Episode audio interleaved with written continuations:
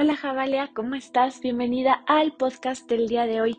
Quiero invitarte a que comencemos orando eh, por, por tu día. Espero que hayas tenido un buen día si lo estás escuchando de noche y, y si no, te quiero desear un excelente día si lo estás escuchando de mañana. Eh, gracias por volverte a conectar con nosotros. Vamos a comenzar nuestro día 3 de nuestro podcast de ayuno y oración. Y el día de hoy vamos a ver un personaje que es increíble. Y vamos a hablar un poquito acerca de la vida de Noé, un poquito acerca de su relación con Dios. Y quiero invitarte a que oremos antes de comenzar. Dios, gracias. Gracias porque tú eres bueno. Gracias por este día 3. Te pedimos que tú tomes el control, Señor. Que tú hables a nuestras vidas, que podamos conocerte y disfrutar más de quien tú eres, Señor. Gracias por que tú nos enseñas a través de tu palabra. Gracias porque podemos comunicarnos a través de ella. Te pedimos que tú hagas tu voluntad el día de hoy, Señor, y que permitas que podamos conocerte y disfrutar de quien tú eres, Señor. Gracias por todo lo que tú haces, gracias por quién eres. Te pedimos que tú tomes el control de nuestro día, de nuestra noche, de nuestra tarde, Señor. Y que siempre sea todo conforme a tu voluntad en nuestra vida en el nombre de Cristo Jesús. Amén. Pues, amén, Jabalia. El día de hoy, como te platicaba, vamos a ver un poquito acerca de la vida de Noé. Vamos a ponernos en contexto.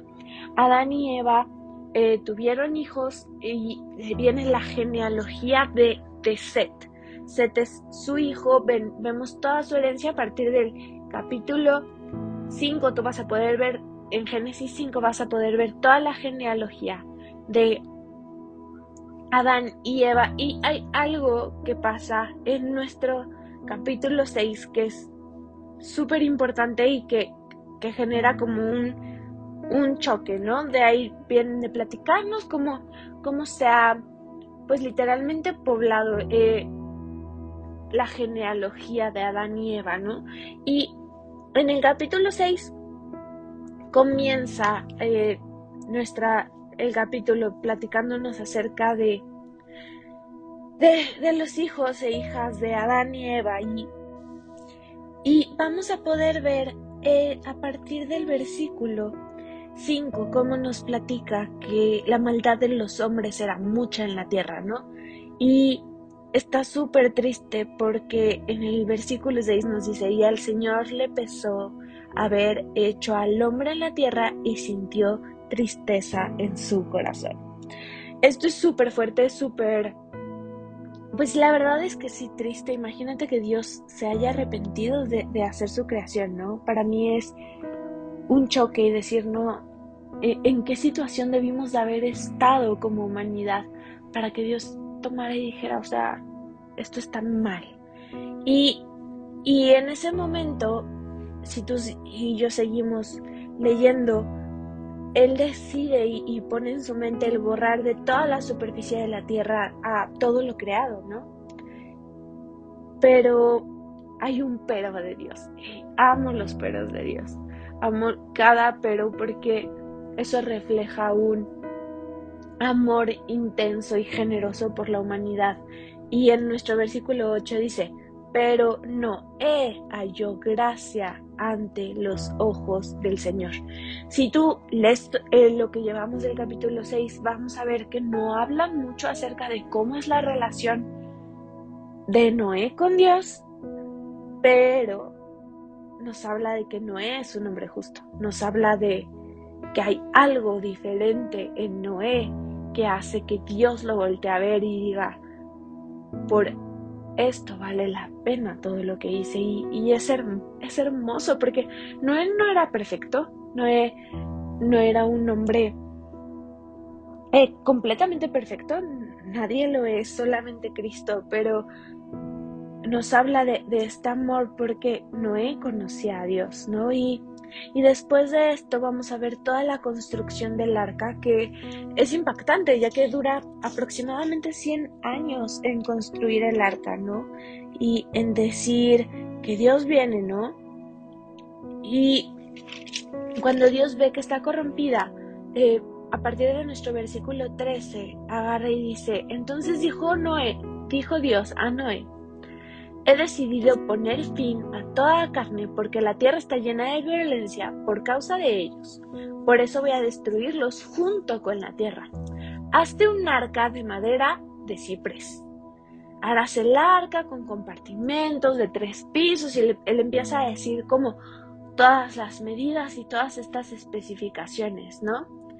Pero está súper bonito como Dios tiene un plan y, le dice, pero estableceré mi pacto contigo. Entrarás en el arca tú y contigo tus hijos y tu mujer y las mujeres de tus hijos. Y, y, da las especificaciones de quienes deben entrar en el arca, pero vemos que aquí Noé tiene una relación con Dios. Noé es un hombre justo, es un hombre que vive de una forma justa, ¿no? Porque aquí dice que hay maldad en la tierra. Entonces, Noé no, no se dejó llevar por esta maldad. Noé no, no se dejó intervenir por esta maldad. Y recordemos que antiguamente aquí no había una Biblia, me explico, no había una forma en la cual ellos tuvieran la palabra de Dios como tú y yo la tenemos y con la posibilidad de tenerla en nuestra casa, ¿no? Era tener que acercarse con lo que le habían dicho y de lo que había él escuchado de sus, de sus ancestros, de sus antecesores, ¿no? Lo que su papá le había dicho, lo que su abuelo le había dicho acerca de Dios. Eso era lo que Noé conocía y, y fue por este camino de rectitud en base a, a lo que él pudo ver de las generaciones antes de ella. Así que tan necesario e importante es que entendamos el papel como, como padres, como líderes, como, como jóvenes, en cada una de las áreas donde estamos, en nuestro trabajo, en, en nuestra escuela, en, en nuestro servicio, en, en nuestra comunidad, ¿no? De poder mostrar a Dios, de poder llevar una vida de acuerdo a la voluntad de Dios para que el mundo crea que eso es súper importante porque durante todo este tiempo eh, Noé habla, ¿no? De que va a llover. Nunca se había visto la lluvia y él dice, es que va a llover, ¿no?